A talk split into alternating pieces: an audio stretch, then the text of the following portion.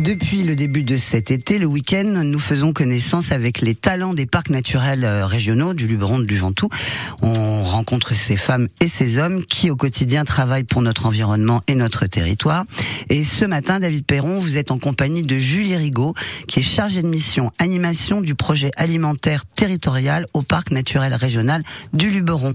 Comment êtes-vous arrivé à ce poste et pour quelles raisons Alors je suis arrivée à ce poste après donc euh, un parcours autour de l'écologie, l'agroécologie, travailler sur l'alimentation. Ça regroupe justement toutes ces thématiques. Le bien produire dans le respect du vivant, consommer, avoir conscience que chaque choix de consommation, y compris donc évidemment s'alimenter, ça a un impact sur quel modèle est-ce qu'on soutient, quel type d'agriculture, de mode de vente, quel monde on a envie de valoriser. Du coup pour moi, ben ça fait totalement sens parce qu'on approche toutes les thématiques autour du vivant. Pourquoi est-ce si important et est-ce que tout le monde en est conscient Ah ben justement, c'est un travail au quotidien de faire prendre conscience et de faire évoluer les consciences sur ce choix-là parce qu'on a la chance, notamment dans Luberon, de vivre dans des paysages incroyables. On a tous les produits de la diète méditerranéenne qui sont là. On peut bien s'alimenter avec les circuits courts en allant directement chez le producteur, dans des magasins de producteurs, euh, sur les marchés paysans. On a une chance incroyable. Il faut en prendre conscience, vraiment. Bien manger, ça coûte plus cher aussi, non? Eh ben justement, pas forcément. Il faut faire des choix de cuisiner des produits bruts, de saison,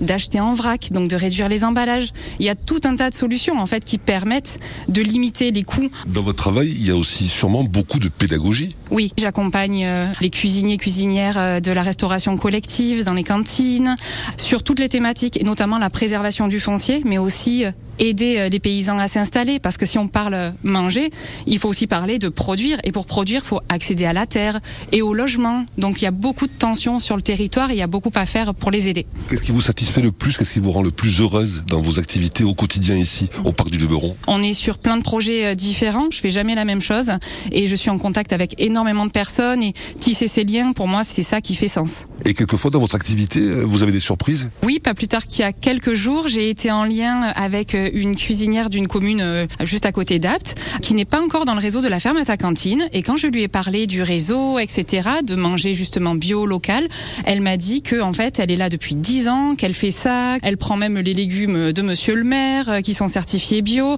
enfin qu'elle est dans une démarche super. Et pourtant, on n'était pas encore en lien avec elle. Donc comme on a encore besoin de se faire connaître au niveau du territoire du parc pour valoriser toutes ces initiatives. Julie Rigaud, vous avez pris quoi ce matin au petit déjeuner? Bonne question. Qu'est-ce que j'ai pris?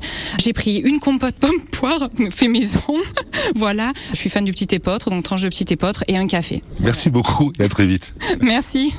Et tous ces talents du parc, vous pourrez les retrouver en images et en podcast, bien sûr, sur francebleu.fr ou sur notre appli ici.